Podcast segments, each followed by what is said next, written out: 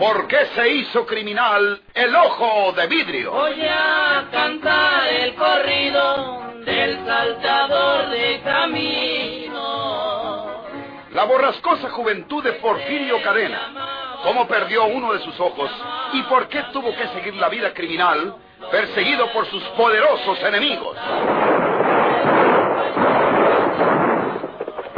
Una nueva serie campirana del escritor norteño, don Rosendo Ocaña.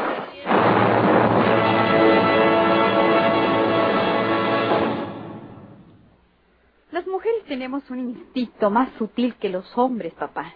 Yo sé lo que te digo. Esa mujer es el cerebro de todos esos desaguisados que aparecen tan misteriosos. Pero ¿cómo va ella a maniobrar en contra de su esposo, hija? Aunque quisiera hacerlo, tropezaría con muchas dificultades. Cualquier cómplice podría denunciarla. Ella no puede hacerlo personalmente. No me vas a decir que ella acribilló a Lamberto de la Fuente y a Juan Pablo Villanueva. Ya lo sé que no. Pero el dinero lo hace todo, papá. Dádivas quebrantan peñas, dice la frase. Ella tiene indudablemente una fortuna a su disposición, puesto que son muy ricos.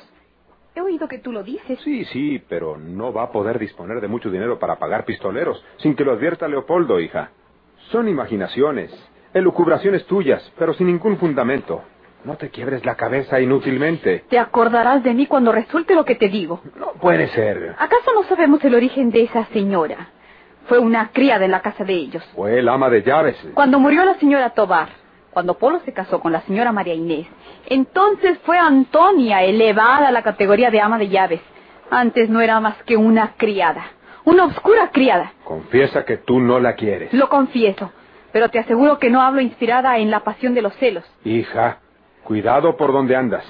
Leopoldo es un hombre casado. Sea ella lo que fuere, es su esposa. No te preocupes, papá. Estás equivocado si crees que pretendo hundir a ella. No es eso.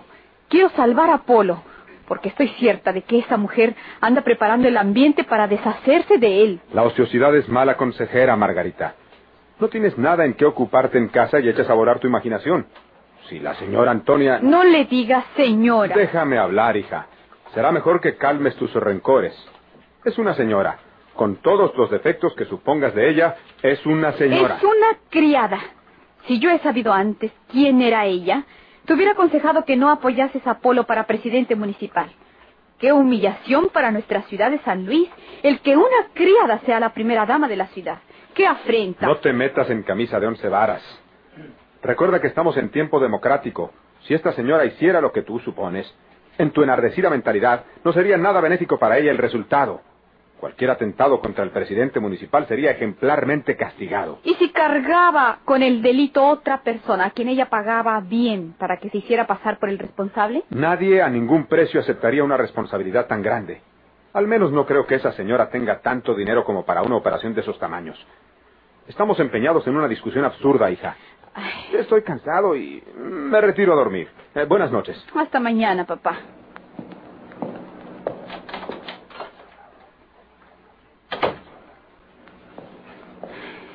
Polo debe estar ahora en su casa.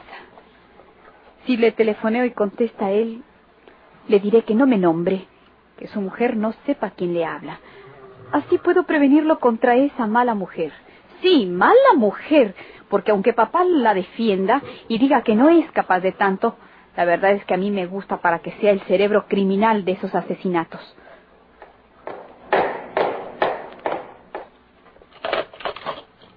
El número de Polo es... eh, sí, ya recuerdo.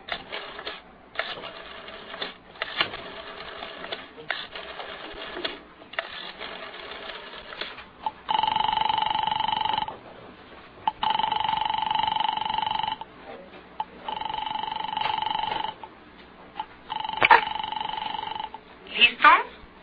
Es ella. ¿Listo? No hablo. Bueno. Bueno. Se pondría furioso si sabe que quiero hablar con Polo. Lo primero que pensaría sería que lo quiero enamorar. ¿Cómo haría yo para hablar con Polo?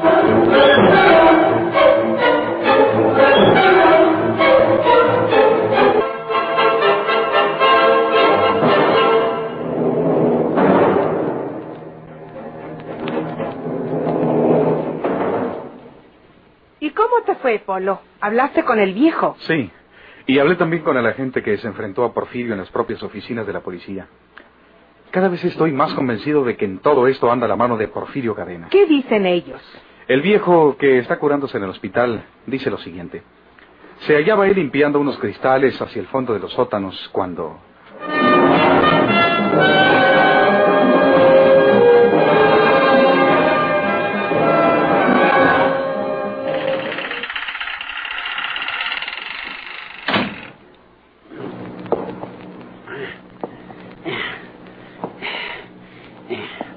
¿Y qué se le ofrece, compañero?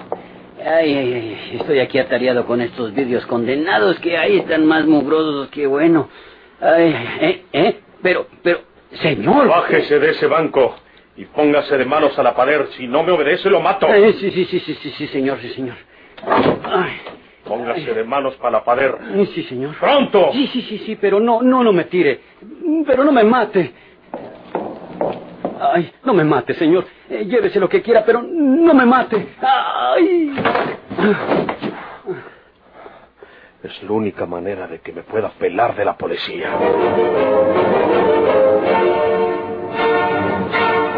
Dice que creyó que se trataba de uno de los compañeros suyos eh, que constantemente bajan a los sótanos eh, para cualquier cosa que les interese en el archivo que ahí se encuentra. Pero que al volver el rostro descubrió que se trataba de un desconocido que lo tenía encañonado con una pistola. Lo obligó a ponerse de manos contra la pared y le golpeó el cráneo. No supo más hasta que recobró el conocimiento o le ayudaron a que lo recobrara. Figúrate, el viejo ve a un hombre relativamente joven, de 35 años, edad que puede ser la de Porfirio Cadena, si vive. Y luego los policías se encuentran con que sale de los sótanos un viejo, un anciano, con una barba que no puede ser otra que la barba postiza con que cien veces ha engañado a la policía ese maldito ojo de vidrio. Pero tanto el viejo como los policías recuerdan que portaban las mismas ropas. ¿No crees tú como yo, Antonia, que se trata realmente de Porfirio Cadena? Polo, yo creo que sí.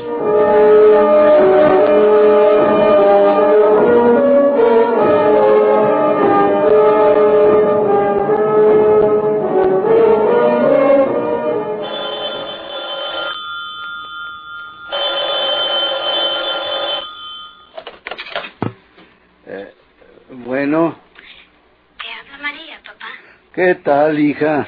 Papá, ¿vas a venir hoy por la mañana? ¿Cuándo no, hija mía? Dentro de un rato por allá nos veremos. Te tengo una sorpresa, papá. ¿De qué se trata? No te la digo. Te esperamos.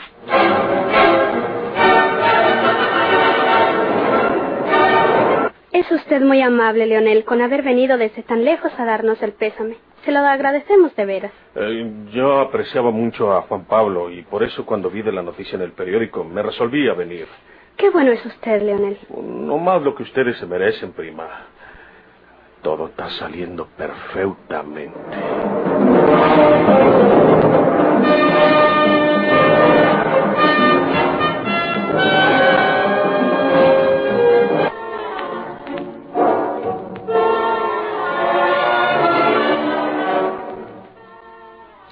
Se vino por el ferrocarril, Leonel. Sí, prima. Me vine del rancho en un camión que venía a Venao y ahí en la estación de Venao agarré el tren para acá, para San Luis. Tan luego como leyeron la noticia, ¿se dieron cuenta de que se trataba de Juan Pablo? Eh, sí, prima, pues eh, ahí venía su nombre y todo. Y si mal no me acuerdo, venía también el nombre de usted y el de los niños. Tal vez. Yo no quise leer nada de lo que decían los periódicos. ¿Para qué? Todo estaba dicho con enterarme de que lo había perdido a él. Tiene que haber sido un golpe muy duro para usted, prima. Pero, ¿y si no leyó la noticia en los periódicos? Eh, ¿Cómo supo lo que había pasado, prima? ¿Se lo vino a decir la policía? No. El que vino a darme la amarga noticia fue papá. Tiene su papá. Chihuahua. No había contado con él. Papá sí lo conoce a usted, Leonel. ¿A, a mí? Sí. ¿No se recuerda usted de papá? Pues, Juan Pablo le hablaría de él alguna vez en sus cartas. Eh. Papá se llama Patricio Reséndez. mm, Yo soy María Reséndez, ahora viuda de Villanueva. eh, sí, sí. Todavía no puedo acostumbrarme a mi viudez. Ay, pero ya estoy dispuesta a resignarme. Como dice papá, Debo pensar en mis hijos. Sí, prima, sí. Estoy haciendo café en la cocina para que tome cualquier cosa, Leonel. ¿Para qué se molesta, prima? No es ninguna molestia. Y no se sentará solo a la mesa. Papá no tarda en llegar. Él. Y conoce al verdadero Leonel. Es la hora en que viene a visitarme todos los días. El pobre sale de casa muy temprano, pero se tarda un siglo por sus achaques. Sí. Viene aquí y se pone a jugar con los niños. Se confunde entre ellos y parece otro niño más. Sí, prima. ¿Qué, hago? ¿Me voy? Pero entonces fracasaron mis planes. También que íbamos. Pero ese señor conoce al verdadero Lionel, el verdadero primo, y va a decir que yo no soy. ¿Qué hago?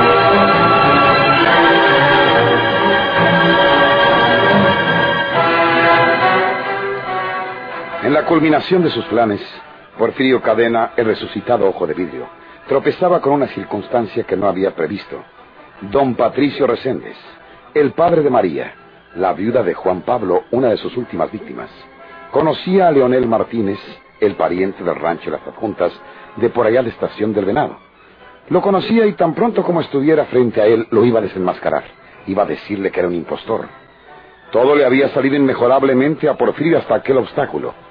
María, con su dulce amabilidad, traducida en una hospitalidad sin reservas, le había facilitado el camino para que se enterase de todo lo que a la familia concernía. Y como ella no conocía al primo de su difunto esposo, no tenía por qué dudar de su autenticidad. ¿Cómo resolvería Porfirio Cadena aquella complicación?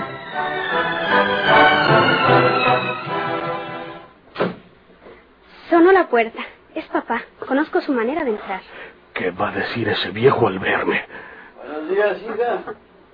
¿Cómo amanecieron? Bien, gracias a Dios, papá. Adelante. ¿Quieres que te ayude? No, no, no. No es necesario, hija. Ahí viene. ¿Qué, qué, qué va a pasar aquí? Si este viejo me estorba, peor para él. ¿Quién está aquí, hija? Eh, yo. Es una sorpresa, papá. Te voy a decir quién es. Eh, eh, eh, Leonel, usted no conoce a papá porque ha estado enfermo. Ha sufrido mucho y está desmejorado. Y viejo, hija mía, pero... eh, ¿Es Leonel Martínez? Sí, papá. Leonel, papá enfermó de la vista. Quedó ciego completamente. Pero le operaron un ojo y comienza a ver un poco. Dice el médico que luego verá mejor y entonces le operarán el otro. Tenemos la esperanza de que recupere por completo su vista. en Dios lo que era, tío Patricio. Leonel, creo que todos hemos cambiado en estos últimos años. ¿De dónde sacas tú ese bozarrón, hombre? Ni pareces el mismo. Pero soy el mismo tío Patricio. Más pastorón que antes, por lo que veo. Papá. También yo me hago viejo, tío Patricio. Siéntese, papá. Aquí tiene su sillón. Deme la mano. Eh, gracias, hija. Gracias.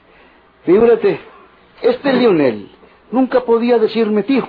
Siempre me decía don Patricio y ahora me recibe con la novedad de llamarme tío Patricio.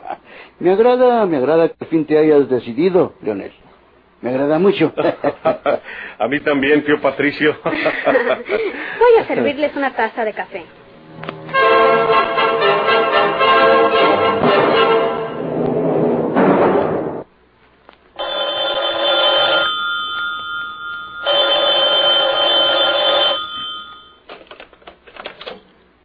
Sí, habla Salinas. Soy yo, Polo. Eh, ¿Qué tal, licenciado? No ha habido ninguna novedad en esa investigación de los asesinatos, Polo. Eh, que yo sepa, no, señor. Pero es posible que no puedan dar con ese hombre que acribilla a otro en las mismas narices de la policía. Eh, ordené que se me avisara tan pronto como se le echara la mano. Eh, creo que no han dado con él aún.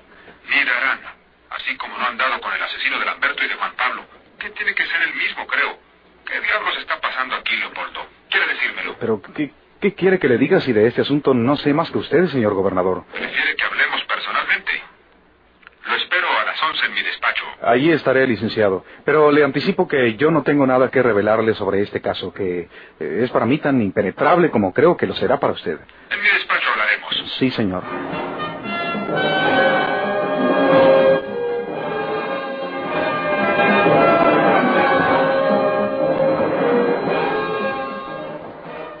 ¿Por qué no le dice la verdad al gobernador para que no te ande confundiendo con un desleal. ¿Cuál verdad? La que se refiere a Porfirio Cadena. Si le cuentas que ese hombre tuvo contra nosotros un deseo de venganza y le dices que aunque lo creen muerto es posible que viva, dejará de creer que tú tienes que ver solapadamente con esos crímenes. Sería una imprudencia contarle esos antecedentes, Antonia. A la hora de los detalles, ¿a dónde iríamos a dar? Recordaríamos la muerte de la señora Tobar, mi matrimonio con María Inés, que era su heredera, luego el accidente en que murió Inés y mi casamiento contigo, que era nuestra ama de llaves. No creo que sea denigrante haber sido ama de llaves. No me refiero a eso. Lo que digo es que no nos conviene desenterrar esos hechos. No le diré nada, licenciado. Eh, me voy. Estaré en mi despacho hasta el cuarto para las once. A las once estaré en el gobierno. Eh, si alguien llama, que me hablen allá. Está bien.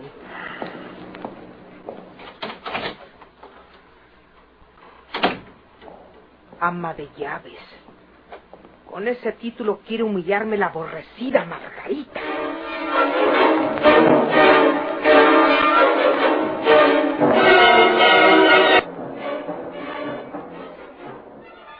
Polo, ¿Usted aquí, en Palacio Margarita? Polo, necesitaba hablarle a solas. Y ni en su casa ni en la mía lo estaríamos. Ya sé lo que usted piensa de mi visita. Se quedaron observándome de soslayo esas personas que se hallan en los corredores. Pero no me importa. Polo, Sí. ¿no ha pensado usted que el enemigo lo puede tener en su propia casa? ¿Qué? ¿Qué, qué quiere decir usted, Margarita? Su mujer. Ella no lo ama. Polo, ella es una mujer que no lo merece. Dígame una cosa. ¿Es su heredera? Pues eh, sí. Claro que es mi heredera. Es mi esposa. Pues tenga usted la seguridad que ella misma está fraguando los asesinatos que se han cometido en torno de usted mismo. No, no lo creo, Margarita. Polo, yo quiero prevenirlo. Yo quiero protegerlo porque lo amo. Margarita. Lo amo. Lo amo.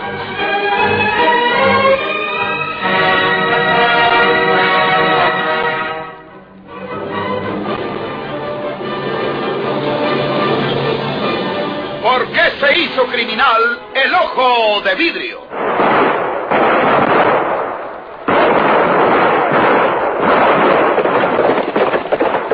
Muchas gracias por su atención.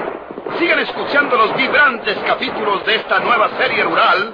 ¿Por qué se hizo criminal el ojo de vidrio? Se disfrazaba de arriero para asaltar los poblados